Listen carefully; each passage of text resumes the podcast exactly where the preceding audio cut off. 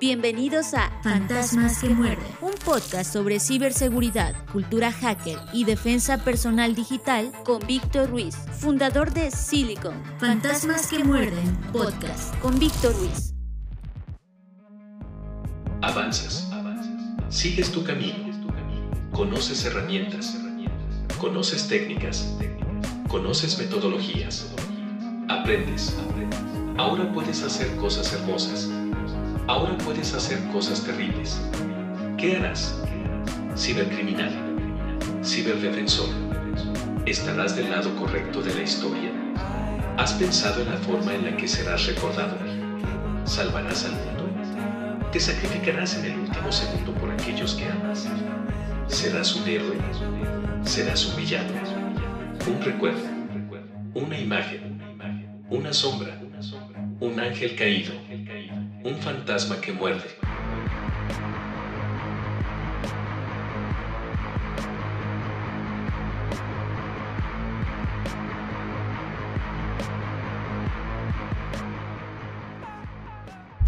Estás escuchando Fantasmas que muerden con Víctor Ruiz. Bienvenidos a Fantasmas que muerden, podcast de ciberseguridad, cultura hacker y defensa personal digital. A nombre de Víctor Ruiz y el equipo de Silicon, les damos la más cordial bienvenida a este espacio de comunicación, a través del cual nos mantenemos compartiendo ideas, tendencias e información con la finalidad de crear conciencia alrededor de la ciberseguridad. Como saben, estamos haciendo algunos experimentos por lo que esta edición del podcast estará conducida por inteligencia artificial, pero con la curación de contenidos del equipo de Silicon. Nuevamente a través de este espacio, queremos invitarlos a que se sumen a nuestro servidor en Discord, una comunidad que está en crecimiento y en la que podrás encontrar alertas de amenazas, herramientas, noticias relevantes, ofertas laborales, cursos y entrenamientos, dudas y consultas, data leaks y data breaches, y un glosario que se va actualizando continuamente. También queremos agradecerles mucho sus mensajes y comentarios. Apreciamos mucho poder escucharlos, leerlos y así poder conocer las inquietudes, dudas, propuestas y comentarios de esta comunidad que busca continuamente más y mejor información para poder estar protegida. Un punto importante, gracias a ti, Fantasmas que Muerden, ha estado en los primeros lugares de la lista de podcasts más escuchados de la sección de tecnología en Apple Podcast. Esto es sensacional y te lo debemos a ti. Nuevamente gracias por escucharnos y compartir este podcast. Escuchas Fantasmas que muerden con Víctor Ruiz. Descifra, conoce lo que hay y debe haber dentro de la mente de todo hacker. Descifra en Fantasmas que muerden con Víctor Ruiz.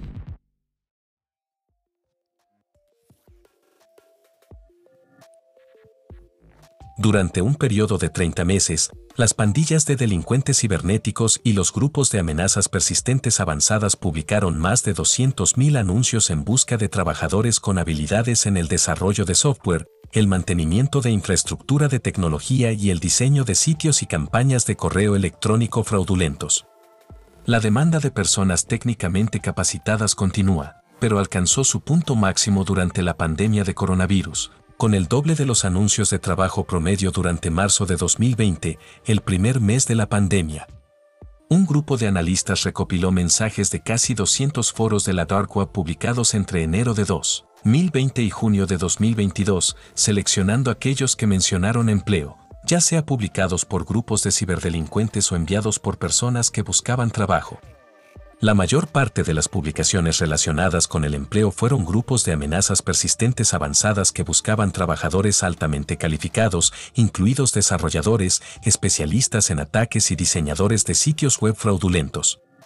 Lo anterior es el resultado de una mejora de las defensas lo cual ha obligado a los atacantes a mejorar sus herramientas y técnicas. Y esto genera la necesidad de más especialistas y personal más calificado en diferentes áreas. Los datos de trabajos clandestinos destacan el aumento de la actividad en los servicios cibercriminales y la profesionalización del ecosistema cibercriminal. Los grupos de ransomware se han vuelto mucho más eficientes ya que han convertido facetas específicas de las operaciones en servicios, como ofrecer ransomware como servicio, ejecutar recompensas por errores y crear equipos de ventas. Un tema preocupante es que los anuncios analizados también sugieren que un número considerable de personas están dispuestas a participar en actividades ilícitas o semi-ilegales a pesar de los riesgos que las acompañan. Muchas personas están recurriendo a este tipo de actividades para obtener ingresos adicionales en épocas de crisis económicas. Por ejemplo, a principios de 2020, una crisis de este tipo provocó un aumento de la actividad en los foros de la Dark Web. La pandemia, con sus despidos repentinos y mandatos de trabajo desde el hogar, impulsó una actividad significativa en la clandestinidad del ciberdelito y la mayor cantidad de publicaciones relacionadas con el empleo apareció en 2020. Las crisis personales también parecían hacer que algunos trabajadores técnicamente preparados buscaran empleo en grupos de ciberdelincuentes. En muchos casos, los trabajos de la Dark Web ofrecían condiciones similares a las de los trabajos legítimos como empleo a tiempo completo, tiempo libre remunerado y aumentos regulares de sueldo, con salarios que iban desde 1.300 a 4.000 dólares al mes. Sin embargo, nada de esto era seguro, pues la mayoría tampoco tenía un contrato de trabajo, y solo el 10% incluía un compromiso de pagar puntualmente los salarios. ¿Qué opinas de estas nuevas profesiones inclinadas hacia la ilegalidad? ¿Qué riesgos tienen los participantes al aceptar trabajos que no son seguros y que además los pueden llevar a la cárcel? Esperamos tus comentarios en nuestras redes sociales. Escuchas Fantasmas que muerden con Víctor Ruiz. Hackerpedia, lo que necesitas saber acerca del mundo del hacking. Hackerpedia en Fantasmas que muerden con Víctor Ruiz.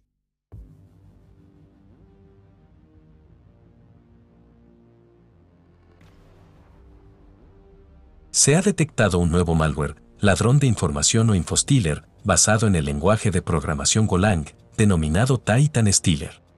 Titan Stealer es capaz de robar una gran variedad de información de máquinas Windows infectadas, incluidos datos de credenciales de navegadores y billeteras criptográficas, detalles de clientes FTP, capturas de pantalla, información del sistema y archivos capturados.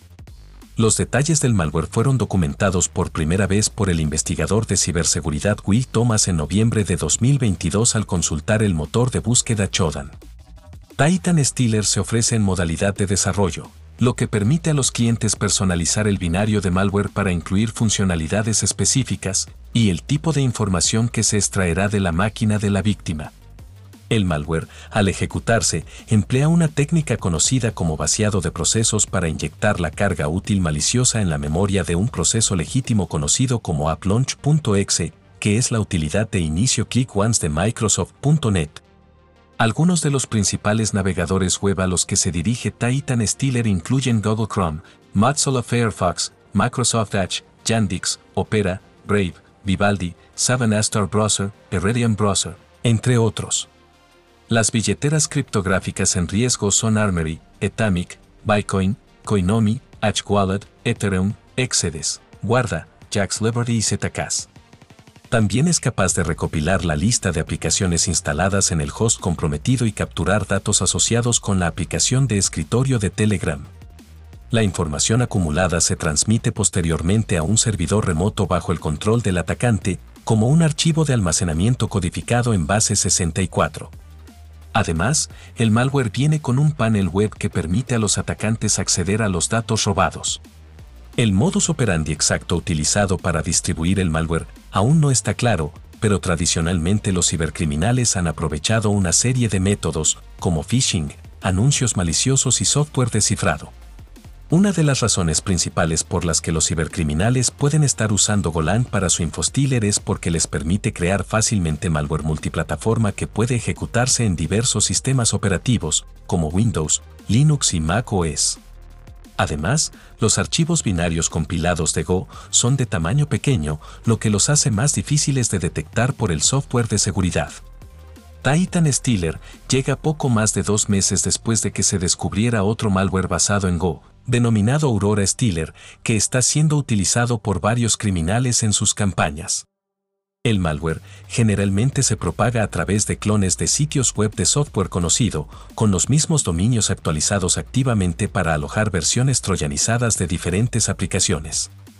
También se ha observado que aprovecha un método conocido como relleno para inflar artificialmente el tamaño de los archivos ejecutables hasta 260 MB mediante la adición de datos aleatorios en un intento por evadir la detección por parte del software antivirus.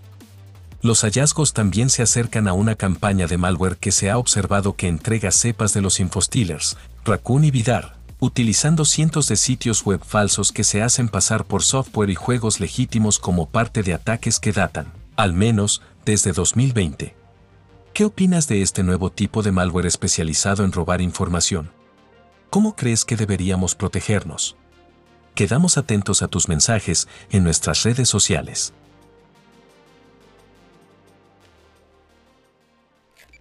Esto es Fantasmas que muerden con Víctor Ruiz.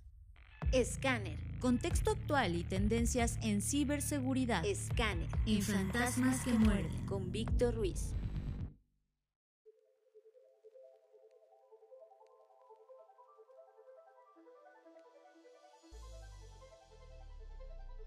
Una amenaza persistente avanzada o APT, por sus siglas en inglés, Advanced Persistent Threat, es un tipo de ciberataque a gran escala que tiene como objetivo el robo de datos a empresas u organismos públicos o llevar a cabo el espionaje de sus sistemas. A diferencia de otros tipos de ciberataques que consisten en entrar rápido y salir rápido, la APT es un ataque a largo plazo. Además, es un ataque complejo que emplea diferentes tipos de recursos y frentes para llevarse a cabo. Una APT es un ciberataque dirigido a una entidad en concreto que emplea diferentes recursos, como malware, ataques de ingeniería social o vulnerabilidades desconocidas, incluso recursos diseñados específicamente para atacar el objetivo seleccionado, entre otros con el fin de permanecer dentro de los sistemas del objetivo todo el tiempo que estime necesarios, para alcanzar sus propósitos. Los recursos empleados están diseñados para llevar un ataque a largo plazo, capaces de burlar las medidas de ciberseguridad del objetivo o lograr que el atacante y las acciones que lleve a cabo pasen desapercibidas. Dada la complejidad y sofisticación que se requiere para llevar a cabo un ataque de amenaza persistente avanzada, los objetivos de estos ciberdelincuentes suelen ser grandes empresas o incluso gobiernos. Es decir, las APT buscan introducirse en los sistemas de objetivos de alto valor y quedarse dentro de ellos el tiempo necesario para conseguir su meta final, sea el robo de datos e información, el robo de secretos o conocer todos los puntos débiles del sistema para dañarlo en el futuro o llevar a cabo sabotajes de industrias o servicios estratégicos. Que los objetivos principales sean grandes corporaciones o instituciones públicas no quiere decir que empresas más pequeñas no deban estar atentas a este tipo de amenaza cibernética, porque en muchas ocasiones se les suele escoger como punto de entrada a las grandes compañías de las que pueden ser subcontratadas o tener algún tipo de relación comercial. La amenaza persistente avanzada sigue una serie de fases estructuradas que determinan el progreso del ataque en el tiempo. Aunque cada objetivo requerirá diferentes tipos de herramientas e instrumentos para llevar a cabo el ataque de APT, lo cierto es que todos ellos comparten estas fases.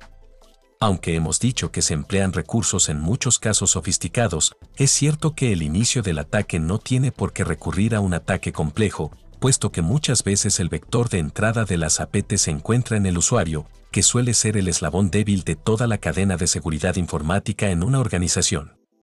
En cualquier caso, el ciclo de vida de una amenaza persistente avanzada se puede dividir en las siguientes fases. 1.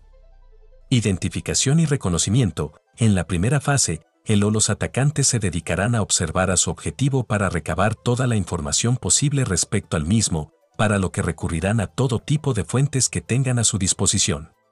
Con toda la información que consigan reunir, se diseñará una herramienta de software que permita poder acceder a la red o sistemas del objetivo, explotando para ello alguna vulnerabilidad detectada. 2. Obtener acceso, en la segunda fase, se despliega la herramienta diseñada para vulnerar el sistema y ganar acceso a la red interna del objetivo. Es habitual infectar algún dispositivo de la red objetivo con algún tipo de malware que permite seguir ejecutando las siguientes fases del ataque. 3. Crear un punto de apoyo, entre las funciones que cumple el malware con el que se ha infectado la red en el punto anterior, se encuentra la de crear puertas traseras y rutas ocultas que permitan a los atacantes moverse dentro de la red sin ser detectados y seguir teniendo acceso a ella a lo largo del tiempo. En esta fase también se suele recurrir a técnicas de camuflaje que ayuden a ocultar la presencia y acciones del atacante en el sistema. Es decir, que uno de los peligros de la APT es precisamente esa capacidad de pasar desapercibidos de los atacantes una vez han conseguido entrar en la red interna. 4. Profundizar el acceso. El siguiente paso de los atacantes cuando ya han ganado acceso es profundizar dicho acceso, es decir, desplegar otras herramientas, como spyware, que les permitan descifrar y hacerse con contraseñas de usuarios, encontrar dónde se almacena la información confidencial que están buscando, así como seguir aumentando el control que tienen sobre el sistema. En esta fase sobre todo estarán interesados en conseguir contraseñas de administradores del sistema o personal con un alto nivel de acceso, como pueden ser directivos o mandos medios y altos. 5. Movimiento lateral. Conseguido el acceso general al sistema, pasarán a moverse a través de él con las contraseñas y privilegios que hayan conseguido descifrar, es lo que se conoce como movimiento lateral, puesto que los atacantes podrán recorrer el sistema y buscar el acceso a todos sus rincones. 6. Robar información. Es aquí donde consiguen el acceso a toda la red interna y cuando pueden empezar a robar información o llevar a cabo otros objetivos que tengan planeados. Se han hecho con las credenciales y el control necesario del sistema para poder encontrar la información o datos que anden buscando. 7 permanecer, finalmente, los atacantes afianzan su presencia en el sistema, se mantienen ocultos y a través de la observación siguen aprendiendo sobre su funcionamiento, sus medidas de seguridad y sus vulnerabilidades, para poder seguir explotándolas. Alcanzado este punto, los atacantes pueden mantener su presencia si no han sido descubiertos indefinidamente en el sistema o, una vez logrado el objetivo, irse, dejando, eso sí, las puertas traseras abiertas para poder acceder en el futuro al sistema si así lo desean. Algunos consejos para reforzar la seguridad de tu organización ante este tipo de ataque son concientización de los empleados sobre este tipo de amenaza, mantener actualizados los equipos y programas, implementar un sistema de autenticación multifactor, limitar privilegios de administrador solo a los usuarios imprescindibles, monitorización constante, así como contar con un plan de ciberseguridad y de gestión de incidentes. ¿Qué opinas de este tipo de amenazas? ¿Crees que crecerán en el transcurso de los siguientes meses? ¿Cuáles piensas que son las organizaciones que les son más atractivas? Esperamos tus comentarios en nuestras redes sociales.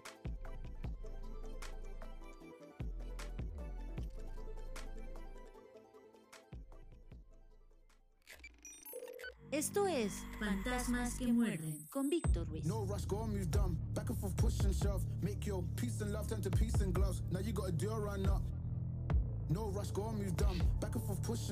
Antes de concluir este episodio les recordamos que tenemos acuerdos con dos organizaciones certificadoras internacionales, CertiProf y CertJoin, a través de las cuales les ofrecemos certificarse en ciberseguridad o hacking ético a costos accesibles.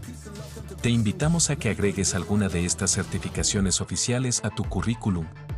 Para obtener más información, visita nuestra página web www.silicon.com. No dejes pasar esta oportunidad. Nuevamente les pedimos que nos dejen una reseña o una calificación en los sistemas de podcast en donde nos escuchan. También les pedimos que nos envíen sus comentarios a nuestras diferentes redes sociales y que nos hagan saber los temas que les gustaría escuchar en este podcast, porque este es un espacio abierto para que toda la comunidad participe y genere valor. Los esperamos en la siguiente edición de Fantasmas que Muerden. A nombre de Víctor Ruiz y el equipo de Silicon los invitamos a seguirnos en Twitter, Facebook, LinkedIn, YouTube, Medium, Spotify, Telegram, Discord, Apple Podcasts, Amazon Music y Google Podcasts como Silicon. S I L I K N. Muchas gracias por escucharnos. Permanezcan ciberseguros. Esto fue Fantasmas que Muerden, un podcast presentado por la startup de ciberseguridad Silicon. Fantasmas que Muerden con Víctor Ruiz.